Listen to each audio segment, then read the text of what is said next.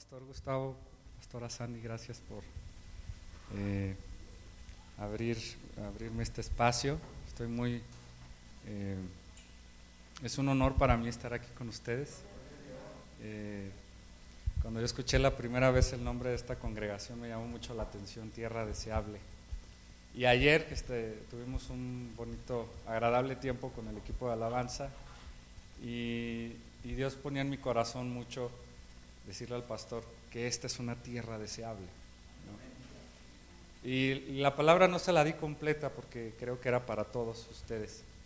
Eh, cuando algo es deseable es porque se antoja, ¿verdad? Es porque quieres estar ahí, es por, no sé, un postre, ¿no? Que te sirven o le sirven al de al lado, ¿no? Y dices, híjole, eso. Ayer fuimos a cenar, eh, tuve la oportunidad de cenar con nuestros pastores y el pastor pidió una ensalada y este, yo le decía a él que yo soy carnívoro, ¿no? Pero cuando yo vi su ensalada se me antojó un montón. Y, yo le dije, mire, eso se ve muy rico, eso eh, se ve deseable, ¿no? Lo, lo, eh, se me hizo agua la boca, ¿no? Y una tierra deseable es una tierra fértil, es una tierra que da fruto, es una tierra que eh, se puede sembrar, que siempre está verde.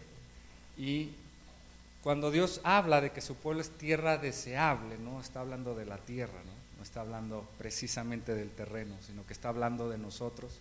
Y esa palabra que yo recibía para el pastor y todos ustedes es que es eso, que ustedes son eh, parte de esa familia celestial y ustedes son deseables. Ustedes, Dios desea estar con ustedes, pero me refiero a que no sé si tienen algún familiar, algún amigo, algún vecino que quisieran que estuviera aquí, ¿no? No sé si tengan alguien así que digas, híjole, este brother debería estar, este hermano, este vecino, este amigo, debería estar en la congregación. Y a lo mejor le has hablado, le has dicho, mira, Dios te ama, o alguna cosa así, y a lo mejor parece que no recibe el mensaje, ¿no? Como que dices, pues yo, yo uso mucho la expresión me dejó en visto. No sé si les ha pasado. Pero el Espíritu Santo, Dios, es el que trae ese convencimiento, nosotros no. Y yo sé que Dios está poniendo en ustedes esa característica, esa, mm, esa promesa. Ustedes son tierra deseable. Y ahora los que ustedes estaban buscando, decir, oye, escucha de Dios, ellos los van a buscar a ustedes porque se les va a antojar lo que hay en su corazón, porque van a desear lo que ustedes tienen. Dios lo está poniendo, Dios lo ha venido poniendo y sé que lo hará, porque la, la, palabra de Dios es así, ¿no? Sus promesas son en aumento. Nunca nos, nos da un poquito, Dios siempre da mucho, ¿no? Y cada vez da más. Entonces, esa palabra yo sé que es para ustedes y yo sé que lo, lo están viviendo y lo van a vivir. Aún más. No sé si puedo cerrar un poquito esta persiana. Bueno, ya la cerré. Gracias. Bueno, yo quiero platicarles que escribí un libro, de hecho está aquí afuera. Eh, el libro trata de finanzas personales conforme al reino de Dios. Se llama El Manual del Dador Alegre. Ahora, parece como un, un título de canción, ¿no? De guapachosa. Pero si han leído la escritura en 2 de Corintios, pues sabrán que Dios ama al dador alegre, ¿no? Ahora, sabemos que Dios nos ama. Tú sabes que Dios te ama, ¿cierto? ¿Hay alguien que no sepa que Dios lo ama para orar por él? Dios nos ama. Juan 3:16, porque de tal manera amó Dios al mundo que ha dado a su Hijo unigénito. Dios nos ama, no hay duda de ello. Entonces, si Dios nos ama, ¿por qué dice allí que Dios ama al dador alegre? Es como el amor sobre el amor, ¿estás de acuerdo? Cuando yo entendí eso o lo leí, dije, tengo que ser un dador alegre. Yo quiero que Dios me ame. Ya me ama, pero si hace ese énfasis, yo quiero conocer ese amor que solo tiene el acceso a aquel que es un dador alegre. ¿sí? Y entonces, bueno, les platico un poquito el contexto del libro, porque yo soy arquitecto de profesión, de finanzas no sé nada. no sé administrar, no sé, no sé muchas cosas. Bueno, sí lo sé, pero no he estudiado de eso. ¿sí? Y yo estaba viviendo una época muy difícil en mi matrimonio. Tenía un año de casado, eh, ya tenía mi, eh, estábamos esperando a mi primera hija, tengo tres hijos hermosos. Eh, tengo el, el, privilegio de estar casado con la mujer más maravillosa del mundo. discúlpenme, se las gané. Ah, no es cierto. Y, pero estábamos pasando un momento bien difícil, económicamente hablando. Venía, ya, ya mi bebé había nacido, eh, hicimos muchos gastos allí, eh, no sabía qué caro es tener un hijo. no nada más tenerlo, los pañales, la leche, los papás me siguen, ¿verdad? Y además todo lo que ya venía atrás, que pagar la luz, pagar el agua, la, renta o la casa, el carro. Entonces, yo decía, Dios, ¿qué voy a hacer? ¿Me quedo sin trabajo? Peor, estaba la, la situación muy difícil, pero yo había leído muchas veces Malaquías 3.10, no sé si lo has leído, dice que, dice el Señor, probadme ahora en esto, dice Jehová de los ejércitos, si no, los, no les abriré las ventanas de los cielos y derramaré de mi bendición hasta que sobre y abunde. Dice, yo quiero que pase eso conmigo, yo diezmo, pero cuando yo diezmo parece que tengo menos. Yo no veo ninguna ventana abierta, yo no veo que nada sobreabunde, veo que hay mucha escasez, este, no tengo trabajo, no tengo cómo mantener a mi familia, tengo muchas responsabilidades. Y entonces dije, bueno, de dos sopas, o Dios está equivocado en su palabra o algo estoy haciendo mal yo. Entonces, lo más lógico que se me ocurrió pensar es que yo estaba en el error, ¿no? Y decidí dejarme tocar por Dios. Ahora, hablar de finanzas, yo me di cuenta que hablar de finanzas no está tan fácil. Porque si yo les pregunto a ustedes cuánto ganan y en dónde trabajas, la primera reacción que van a tener es decir, ¿y a ti qué te importa? ¿No? ¿Por qué vas a saber? ¿O qué quieres saber? ¿No? ¿Por qué te voy a decir cuánto gano? Es, falta de respeto, ¿cierto? En México y en Latinoamérica es así, no se, no se habla de finanzas. ¿Han visto la película de Encanto de Walt Disney? Si la, bueno, si la han visto, ya ven que hay un personaje que dice, no se habla de Bruno.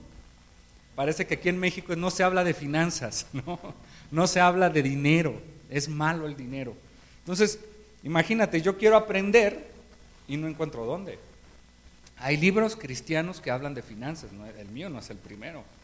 Pero los ojeo y me doy cuenta que necesito un conocimiento previo para entenderles. Hay muchas cosas que yo no entiendo y que, bueno, todavía no logro entender. Hay otras que ya entendí, pero me di cuenta que necesitaba yo tener un conocimiento previo para poderlos leer. No había encontrado uno que me dijera el paso uno es este y después de ahí le sigues. Para mí fue complicado aprender esto. Pero eh, algo que tocó mi vida fue que yo entendí que Dios es un Dios de principios. Diga conmigo, Dios es un Dios de principios. Ah, pero fuerte, así como, ¿desayunaron o no? ¿No desayunaron? A ver, como si hubieran alguien no desayunó. ¿Quién no desayunó? Para irnos a desayunar al ratito. Repita conmigo, Dios es un Dios de principios. Los principios, ¿qué son los principios? Como su nombre lo dice, es un lugar por donde inicias. ¿sí? También tiene que ver con la disciplina. Tener un principio en nuestras vidas tiene que ver con disciplina. Entonces Dios nos deja sus principios para ponerlos por obra, ¿cierto? Somos hacedores de la palabra de Dios. Si nada más somos oidores, estamos muchos, ¿verdad? Estamos a la mitad. Es bueno escuchar, porque dice la palabra que la fe viene por el oír. Es bueno escuchar y el oír la palabra de Dios. ¿Sí? Pero no nada más es oír, es hacer. Entonces los principios son cuestiones prácticas que Dios deja en su palabra para cambiar nuestras vidas, para cambiar mi vida. No la vida de los demás, la mía. ¿Sí? Entonces, cuando yo entendí eso, yo empecé a poner en práctica esos principios. Y fíjense que uno de esos principios fue leer la palabra de Dios. Dios nos dice, ándale, Dios habla de que seamos, eh, que escudriñemos, esa es la palabra que dice, escudriñemos la palabra de Dios, que la pongamos por obra. Le dice a Josué que no sea parte de tu boca este libro de la ley, sino que de día y de noche medites, ¿verdad? Para meditar en algo, pues es que lo tenemos que conocer, ¿verdad? No nada más es haberlo oído, sino necesitamos conocer aquello que, que vamos a, meditar. Eh, le voy a pedir a alguien que me ayude. ¿Trajo su Biblia? ¿Trajeron su... ¿Sí? ¿Alguien me quiere ayudar a leer? ¿Alguien quiere ser mi lector? ¿No? ¿Quién dijo yo? ¿O por dedazo? No se esconda. Salud. Nada más me van a ayudar a leer. ¿No? ¿Sí? ¿Usted, Marna, me ayuda? ¿Sí? Bueno, me, vamos a leer Génesis, capítulo 4, del verso 1 al 12, por favor. ¿Al micro? Ah, cierto, es que se está grabando, ¿verdad?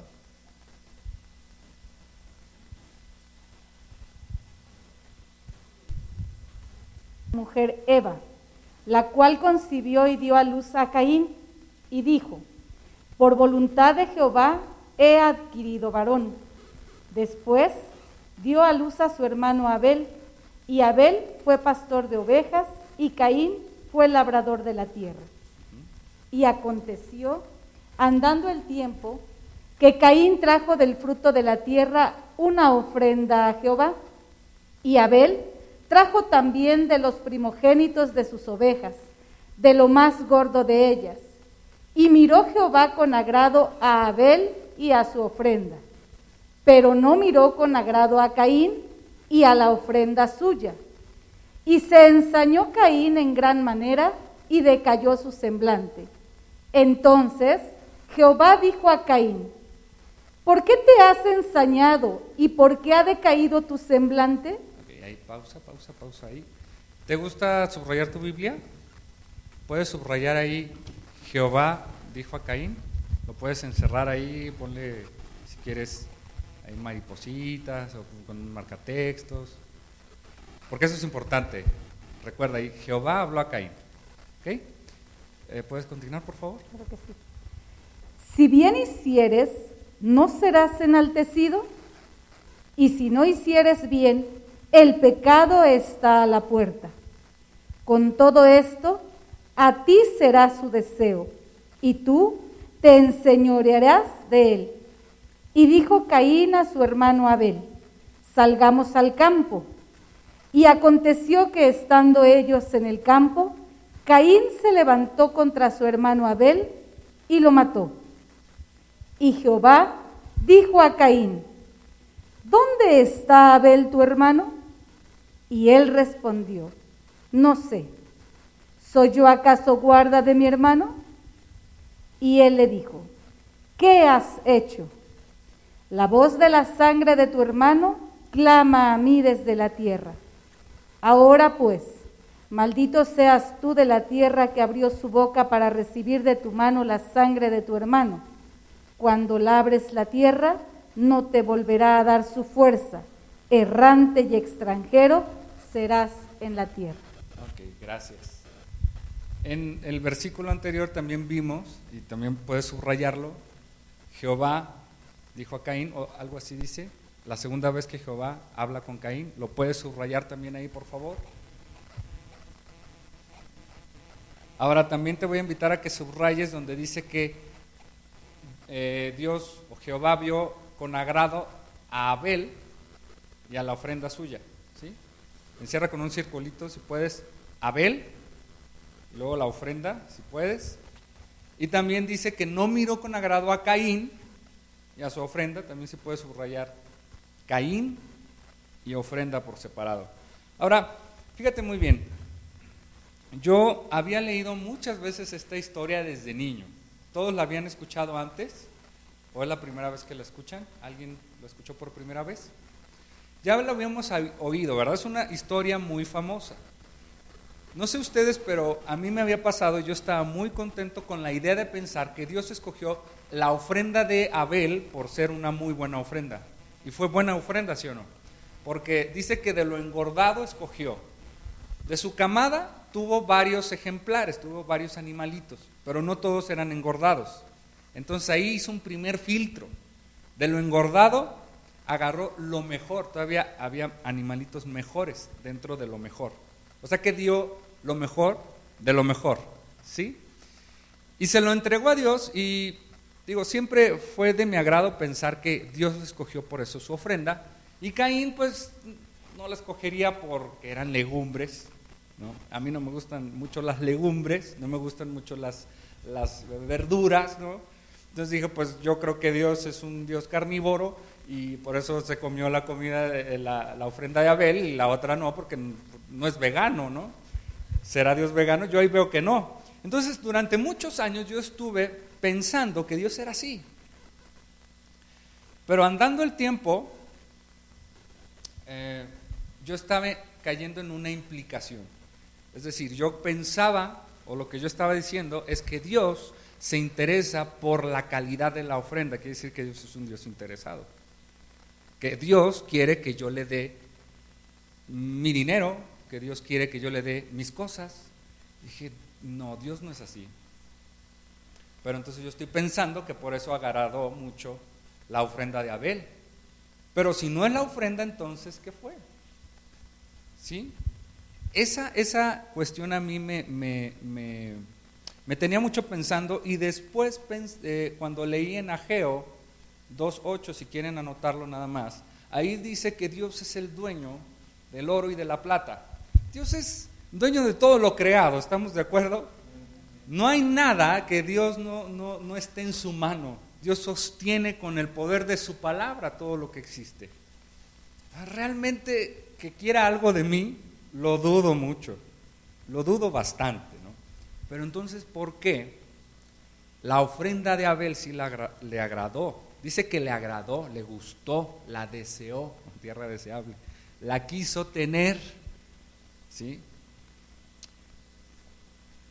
Ahora, vamos a, vamos a ver que a Dios le gusta mucho el ofrendador, pero antes de ir ahí, quiero hacer un paréntesis y explicarles que sí es importante la grosura del carnero.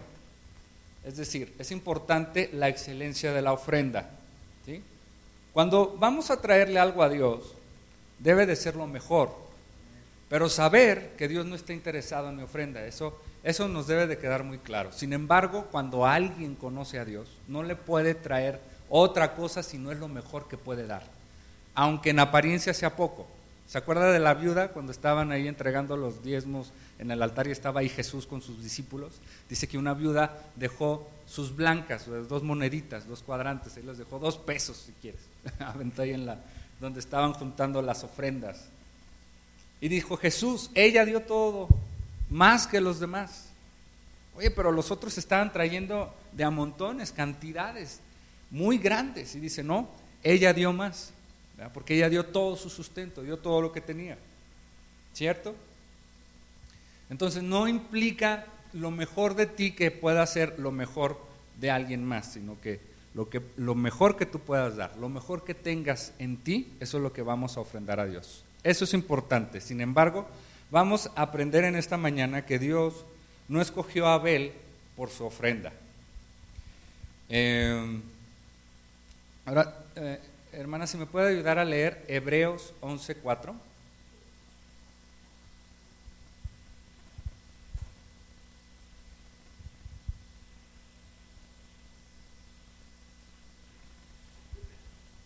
Vamos Hebreos, capítulo 11 verso 4. Sí, por favor. Sí. Por la fe, Abel ofreció a Dios más excelente sacrificio que Caín, por lo cual alcanzó testimonio de que era justo, dando Dios testimonio de sus ofrendas, y muerto aún habla por ella. Muy bien, vamos a aprovechar que ahí está el versículo, no me he fijado que estaban ahí atrás. Ahí está mencionado Caín, ¿sí lo ven? Ahí habla de Caín. ¿Estás conmigo o no? ¿Sí? ¿En dónde habla de Caín?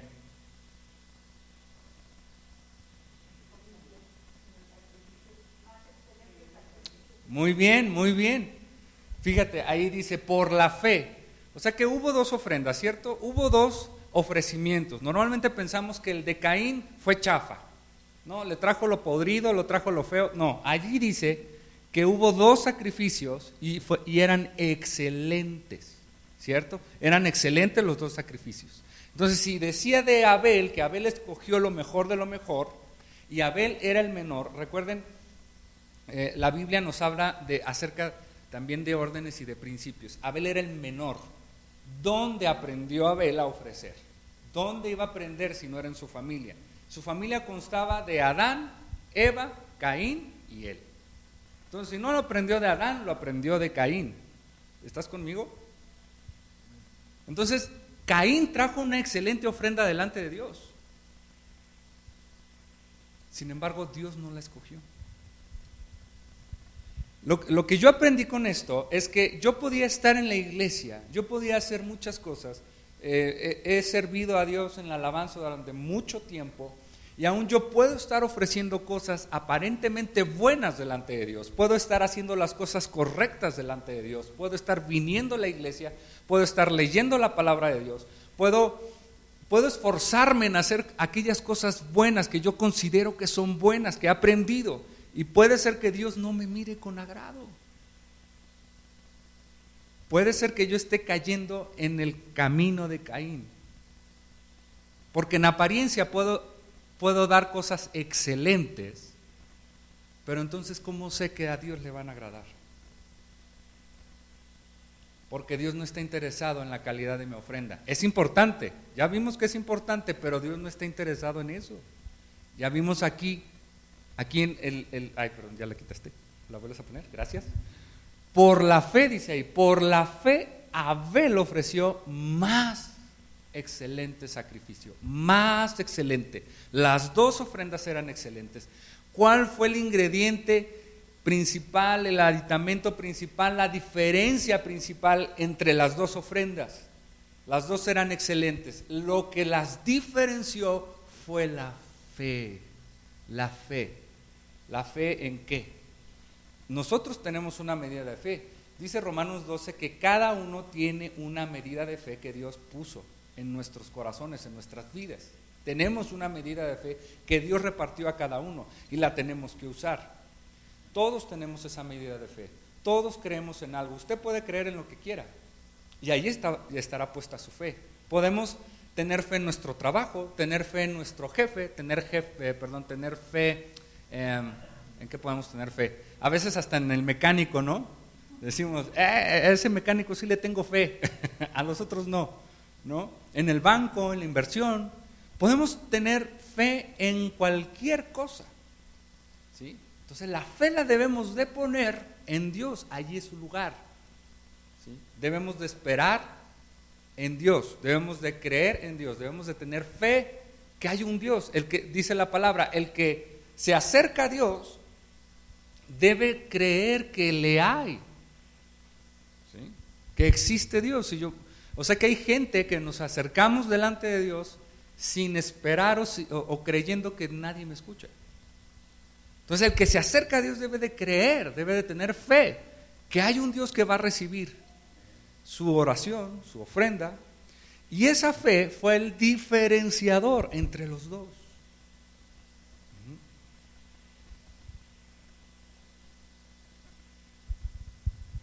Ah, ahora fíjese muy bien en esto, porque la fe no se ve. usted y yo podemos caer en el engaño. Podemos tener una máscara, ¿verdad? Y podemos fingir que estamos haciendo las cosas correctamente y vamos a engañarnos incluso a nosotros mismos. Dice la palabra que engañoso es el corazón. ¿Quién lo conocerá? Solamente Dios es el que puede pesar, medir los corazones. ¿Sí? Entonces el corazón es algo que no se ve, pero ahí en el corazón están puestas muchas cosas, por ejemplo la fe. La fe no la podemos ver, no la podemos tocar, pero sí podemos ver los resultados de la fe. Cuando nosotros actuamos en fe, vemos los resultados de la fe por sus obras. Por las obras de fe conocemos que hubo fe. Ajá. Muéstrame tu fe por tus obras. ¿Te acuerdas de ese pasaje? Yo les puedo mostrar mi fe por mis obras, dice el autor. Bueno, entonces, dice también, por otro lado, que Caín no fue escogido. Entonces aquí vemos que Caín no tuvo fe, pero ¿qué más había? Vamos a Primera de Juan. Primera carta de Juan está casi al final pegado a Apocalipsis. Primera de Juan, capítulo 3, verso 12. Aquí lo tenemos. ¿Me puede ayudar a leerlo, por favor?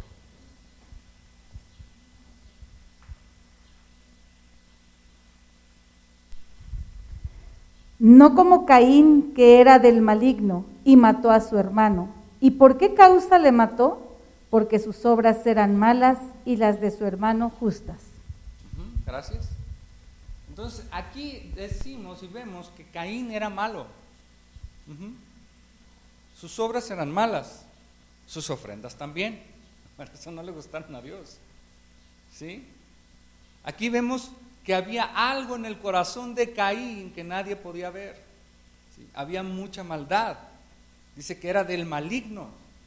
Caín era del maligno. ¿Y quién es el maligno? El diablo. Caín era hijo del diablo. Caín se juntaba con Satanás. Caín estaba impregnado de maldad. Pero fíjate que estaba en la iglesia ofreciendo ofrendas delante de Dios.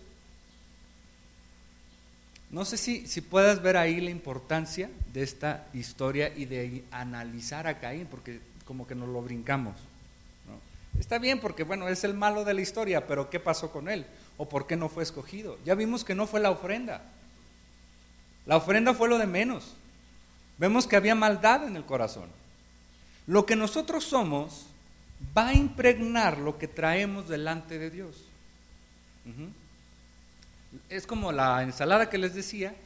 Imagínate que a la ensalada le pones, eh, mm, no sé, un aderezo, mil islas, le pones ranch, le pones aceite de oliva, cosas ricas, agradables. Pero imagínate que esa misma ensalada deliciosa que tiene su, su lechuga, pollo, jitomatito y luego tiene pimienta y le pones aceite de motor. ¿Te lo comerías? ¿Se te antojaría? Claro que no. Nuestro corazón va a aderezar lo que traemos delante de Dios. Y eso no lo podemos ver. A mí esta historia me sirve mucho porque necesitamos, normalmente necesitaremos estar preguntándonos y viendo dónde está mi corazón. Porque donde está nuestro tesoro, ahí va a estar el corazón, ¿cierto? Y si no, mi corazón no está, mi tesoro no está en Dios, mi corazón no va a estar allí. Hablando de finanzas, no sé si a usted le ha pasado, bueno, es que si yo tuviera tres o cuatro millones de pesos, todos mis problemas se resolverían. No sé si alguna vez lo han pensado, yo lo he pensado muchas veces. Si tuviera 20 millones, ¿qué haría con 20 millones de pesos? O con 50 millones de pesos, ¿no? No, hombre, mi vida cambiaría, no, tendría esto, haría aquello, viajaría, invertiría, me lo gastaría en un día. ¿Qué harían con 100 millones de pesos? Ahí está nuestro corazón. Bueno, yo me di cuenta que ahí estaba mi corazón, en la riqueza.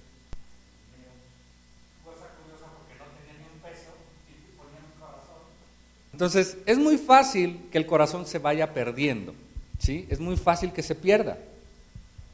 Aquí vemos que Caín tenía maldad en el corazón y por eso Dios no lo escogió. Se hizo, ¿te acuerdas cuando leímos en Génesis que se hizo notorio en su semblante? ¿Verdad? Él decayó y decayó su semblante, se hizo notorio en su cara lo que había. Tarde que temprano, tarde o temprano, lo que hay en el corazón se va a hacer evidente.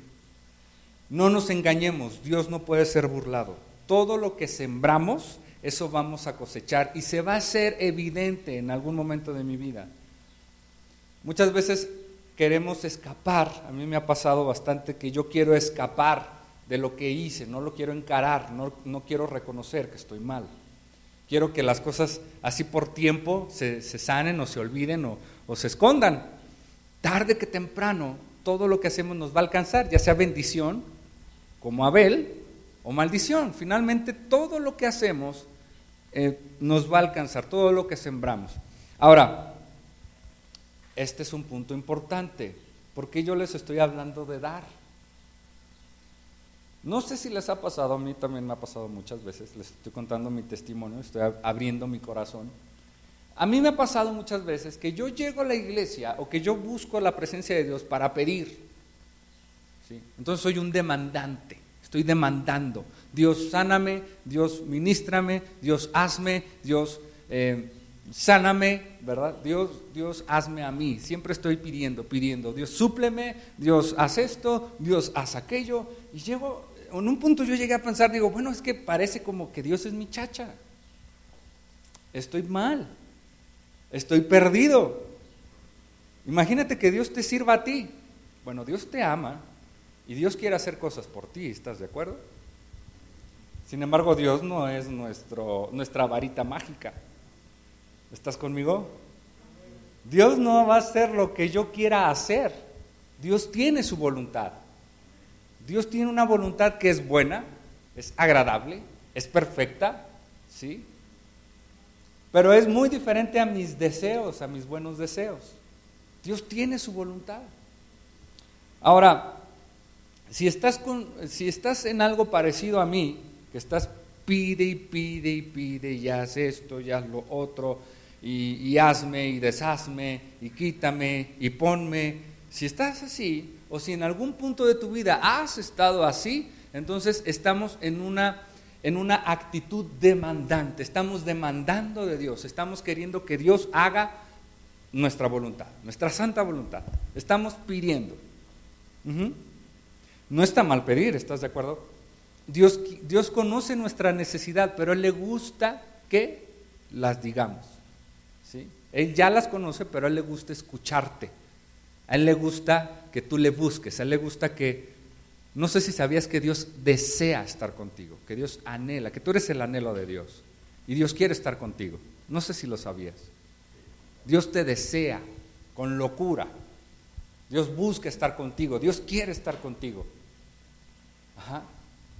Te ama celosamente.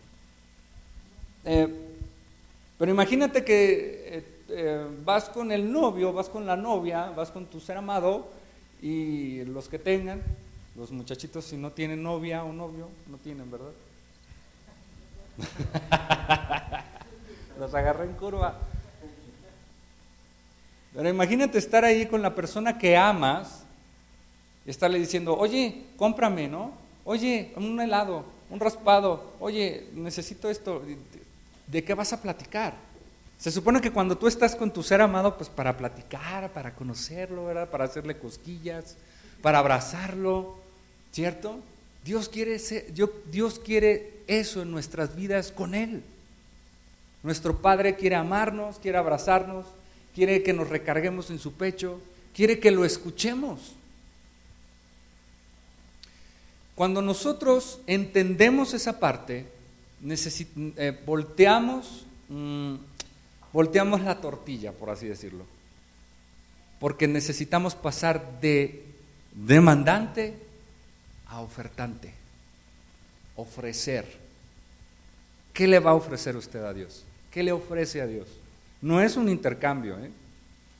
No es, no es que yo le... Ayer hablábamos de, la alabanza, ¿verdad? Alguien lo mencionaba, creo que fuiste tú, Oscar, o alguien, que decía, no es que yo le doy mi alabanza y él me entrega el mensaje, no es así. Dios no es un Dios de trueques, ¿no?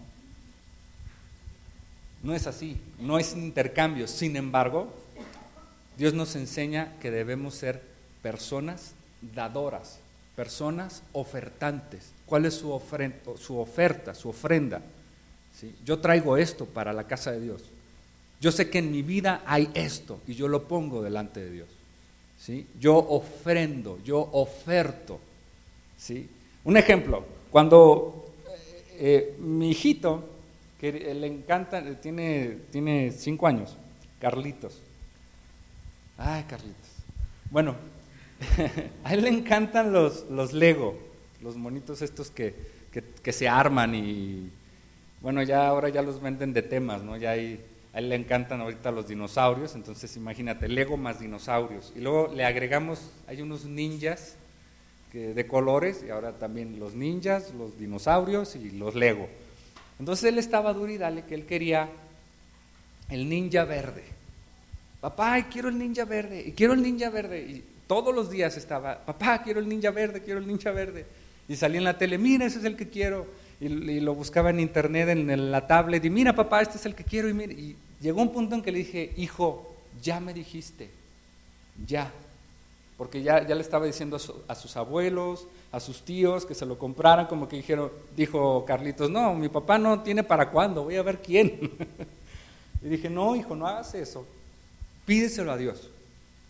Pídeselo a Dios con fe y Dios te lo va a dar. Ahorita yo no te lo voy a comprar. ¿Que no tienes dinero, papi? Sí tengo, pero no te lo voy a comprar. Ahorita no. Y es más, te lo voy a comprar, según yo, bien espiritual. ¿ah? Te lo voy a comprar hasta que aprendas a ser paciente, le, dije, según. Ya, mi hijito ya estaba, ay, así con sus lagrimitas en los ojos y dice, no, es que ya lo quiero. Y entonces un día mi hijo agarró su alcancía y me dijo, me dijo, papá, mira, ya nos alcanza el ninja. Y tenía como cinco o seis pesos. y entonces Dios me dijo, cómpraselo. Y ahí fui al Walmart y lo busqué, lo encontré, se lo compré. Y, entendí, porque cuando nosotros ofertamos, ofrendamos, pues no es tanto que cooperamos, sino que le decimos a Dios, Dios, nada más tengo esto, pero mi sueño, mi anhelo es esto. Y yo pongo delante de ti lo que tengo. Y yo creo que tú puedes completar. Yo creo que tú puedes suplir. Yo creo que tú puedes sanar. Yo creo que tú puedes, pero traje, pero ofrecí. Cuando Dios, cuando, perdón, cuando mi hijito trajo sus seis pesos, yo me vi delante de Dios con mis cinco o seis pesos. Y entendí, hay un poder muy importante, muy fuerte, poderoso, cuando nosotros nos volvemos en ofertantes, cuando nosotros nos volvemos en dadores, cuando damos con alegría, cuando damos con liberalidad. El que dice la palabra, el que da, de con liberalidad. ¿Sí? Hay que dar con soltura. Muchas veces decimos, es que si doy me voy a quedar sin nada. ¿Le ha pasado? Es que si doy el diezmo no me va a alcanzar la quincena. No sé si les ha pasado por la cabeza. Es que si doy el diezmo no voy a alcanzar para pagar la casa. No voy a alcanzar. Es que suena, suena que es poco, ¿verdad? Pero el 10% de mi salario me sirve y si yo lo tuviera, alcanzaría a comprar más cosas. ¿No? Pero Dios no es así. Fíjate que en lo único, en lo único que Dios nos permite tentarlo, porque no se vale tentar a Dios. No podemos tentar a Dios. Está escrito en su palabra, no lo puedes tentar, no se puede tentar. Es decir, eh, tiempo de pandemia, no, no me voy a poner el cubrebocas porque eh, Dios me sana, Dios me cuida. Eso es tentar a Dios. O sea, póngaselo. Bueno, entonces lo traen puesto menos yo. No se eche gel. No, pues al fin que Dios me sana. No, eso es tentar a Dios. Póngase gel, lávese las manos. ¿Verdad? Hacer aquellas cosas que decir, al fin que Dios me libra, al fin que Dios me sanará, al fin que Dios, eso es tentarlo, eso no se vale. Pero hay una excepción en la regla. Malaquías 3:10. Probadme ahora en esto, dice Jehová de los ejércitos. Es más, ¿lo puedes poner ahí, por favor? Malaquías 3.10. Fíjate, traed todos los diezmos al alfolí y hay alimento en mi casa y probadme. Probadme ahora en esto. Tiéntenme, cálenle. Yo así le puse en mi libro. Cálale. En versión mexicano. Probadme ahora en esto. Dice Jehová de los ejércitos, y no os abriré las ventanas de los cielos y derramaré sobre vosotros bendición hasta que sobre y abunde.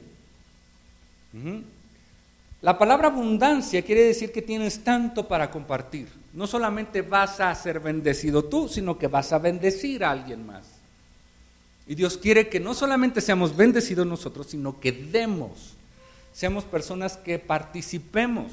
Dice la palabra también que seamos enriquecidos para participar en toda buena obra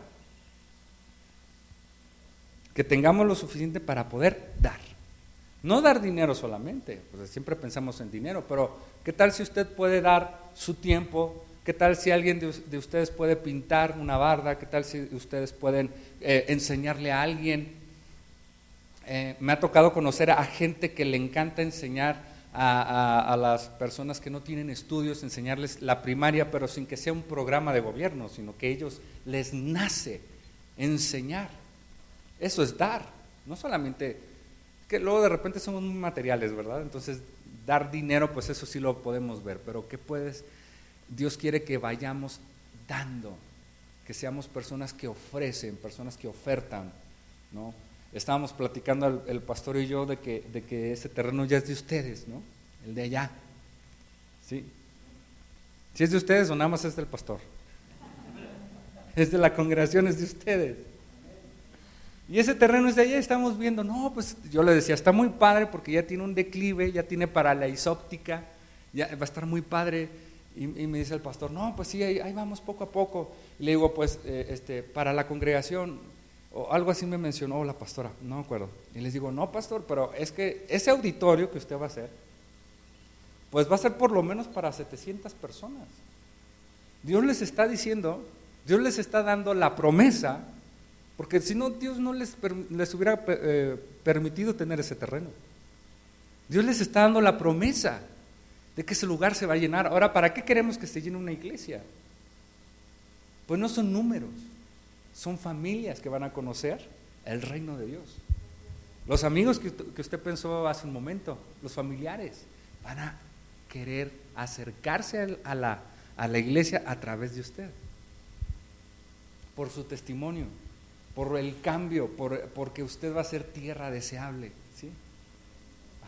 Y entonces, qué padre que diga al pastor, iglesia, vamos, vamos a darle, vamos a levantar el auditorio. Qué padre, ¿no? Imagínense que ese día llegue. ¿No les da gusto decir, hoy vamos a iniciar la obra de nuestro auditorio, vamos a, limpiarlo, ¿no? Porque el terreno hay que limpiarse, lo primero que hay que hacer, ¿no? Vamos a limpiarlo. ¿Qué haría usted? ¿No? Pues eh, sí, amén, y lo dejamos en visto. O se traería su pala y su asador, o su, o su pico y su pala. ¿No? Son dos, son dos cosas bien diferentes. Ahora, ¿las traería para que alguien más haga el trabajo? ¿O las traería con todo y manos?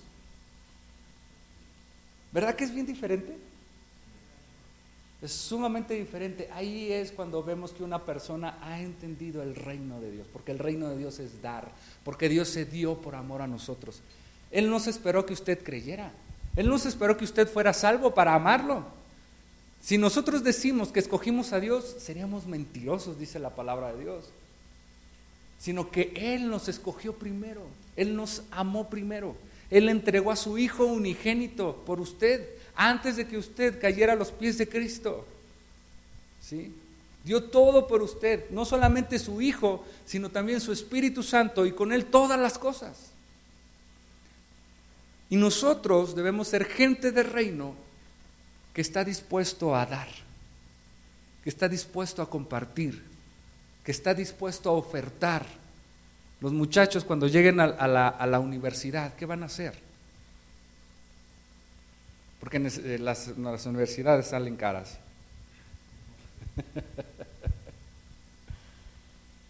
Los jóvenes, ¿qué van a hacer? Págame, papi. Méteme la uni, papi. O van a ofertar, van a traer su fe.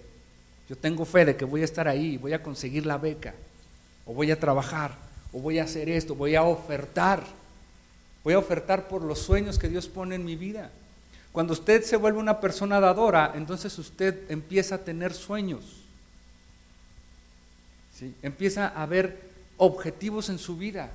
Dicen, y si hiciéramos esto, Dios va a poner algo que se llama el querer en su vida. Va a querer servir, va a querer dar, va a querer alcanzar cosas. Y si ponemos un negocio, ¿no? Los matrimonios, oye flaco, y si ponemos un negocio, y si ponemos lo que sea, si hacemos esto, si invertimos, si hacemos, si le pintamos a la casa, los hombres, no sé si tengan por ahí el foco fundido, que no han cambiado, ¿no? La llave que gotea, la pared que no han pintado, yo tengo en mi casa así, ¿no? Normalmente lo vamos postergando, lo vamos postergando, lo vamos, ah, mañana, eh, al fin que lo hago en cinco minutos, al fin que tengo ahí la herramienta o mi compadre me la presta.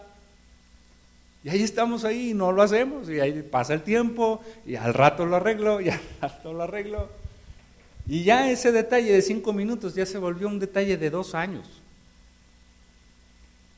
Pero cuando nosotros aprendemos a ofertar, no nos esperamos. Dios habló conmigo de esto hace poquito en mi corazón porque tengo un detalle en un techo de mi casa y Dios ya me dijo que lo arreglara, ¿no? Y así, lo, así como se lo estoy platicando, así lo pensé. Ah, al fin que ahorita lo... ¿Cuánto me tardo? Ahorita lo arreglo. Y otra vez lo veía, no, hombre, ahorita lo arreglo, ya, ya sí estoy. Dios me dijo, ya hazlo. No puede ser que, que esta sea tu casa y la tengas así. Porque si no procuramos nuestra casa, pues menos la de Cristo, ¿estás de acuerdo? Entonces, cuando nosotros nos volvemos ofertantes, algo sucede en nuestras vidas, algo cambia, algo pasa. Nuestra vida ya no puede ser igual. Nuestra vida no es comparada con otra, sino que tú tienes tu vida que tú vas viendo crecer, porque Dios quiere que tú crezcas. Porque dice que somos como árboles plantados junto a las corrientes de agua, ¿sí? Ahora no sé cómo te imagines ese árbol, pero yo imagino un árbol grande como un roble, así grandote, fuertote, ¿no? Con el tronco ancho. Yo imagino que así somos, plantados en ese río. Dice que su hoja no va a caer, no se van a secar sus hojas, porque están plantados junto al río. Así debe de ser nuestra vida, pero a veces realmente estamos alejados de ese río y estamos secos. Porque queremos siempre para nosotros, pero cuando usted da, pero cuando usted ofrenda, pero cuando usted trae algo delante de la presencia de Dios, algo se va a mover en su vida.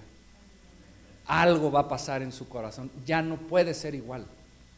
Cuando mi niño trajo sus seis pesos, antes de los seis pesos no tenía el juguete, después de los seis pesos lo tuvo. Hay una gran diferencia. Cuando usted oferta, antes de la ofrenda, antes de dar, su corazón está de una forma, pero cuando usted da, aunque no haya recibido respuesta de Dios, usted ya no es igual. Algo sucedió, algo pasó, porque usted dejó de ser demandante y ahora usted es ofertante. Usted es una persona que da y poco a poco ese dar va alcanzando su vida. Una tierra deseable es porque da fruto, ¿cierto? Una tierra deseable es porque está verde, porque da, porque da sus nutrientes, porque tiene sus nutrientes dispuestos para dar a la semilla que se siembre allí. Por eso es una tierra deseable y usted es una tierra deseable. ¿Usted cree que es una tierra deseable? Usted entonces está dispuesto a dar. Entonces usted está dispuesto a ofertar entonces usted está dispuesto a que todos los dones, usted cree que tiene dones en su vida, usted tiene dones, todos nosotros tenemos dones, pero los podemos esconder o los podemos traer a los pies de Cristo. Ahora, qué padre sería traerlos a los pies de Cristo, pero si le dio cinco, como en la parábola, traerle diez. Y decirle, Señor, me, me diste cinco, pero yo te doy diez. ¿No? Abrí mi casa para una célula y nada más venía una persona, pero después llegó el Espíritu Santo y ahorita somos 30. ¿No? Y 30 más para la iglesia. ¿No? Me diste cinco muchachos en el grupo de, de, jóvenes, pero nos salimos al parque y salimos a predicar y ahora te traemos 200 muchachos ganados para Cristo. Porque alguien quiso ofertar, porque alguien quiso ofrecer en el reino espiritual, en, el, en el reino de Dios, no, no hay un trueque con Dios en el sentido de que Dios dame primero, porque muchas veces le pedimos a Dios pruebas. Le pedimos a Dios a ver si, a ver si es cierto. Dios, pruébame que eres tú, como Gedeón, ¿no? Que, que Dios lo llama y le dice, bueno, haz llover sobre la alfombra y te voy a creer. Y la alfombra mojada. Mm, a lo mejor me pude haber equivocado. A ver, ahora me voy a, acostar sobre la, alfombra y que se moje todo lo de alrededor. Gedeón es una excepción, ¿eh? porque no es así. Porque Dios dijo en Malaquías, probadme ahora en esto. Dice, traer los diezmos al alfolí. Usted traiga su ofrenda. El primer paso lo debe de dar usted siempre. ¿Por qué lo quiso hacer así Dios? No lo sé. Pregúntele a Dios. es una de las cosas que le quiero preguntar al Señor cuando esté en su presencia porque no me ha respondido. Sin embargo, sé que el principio funciona. Usted dé el primer paso, usted ofrezca, usted ofrende, usted traiga los diezmos al alfolí. Y va a ver cómo se va a abrir las ventanas de los cielos. Yo no sé cómo Dios le hace para multiplicar ese 90% que nos queda.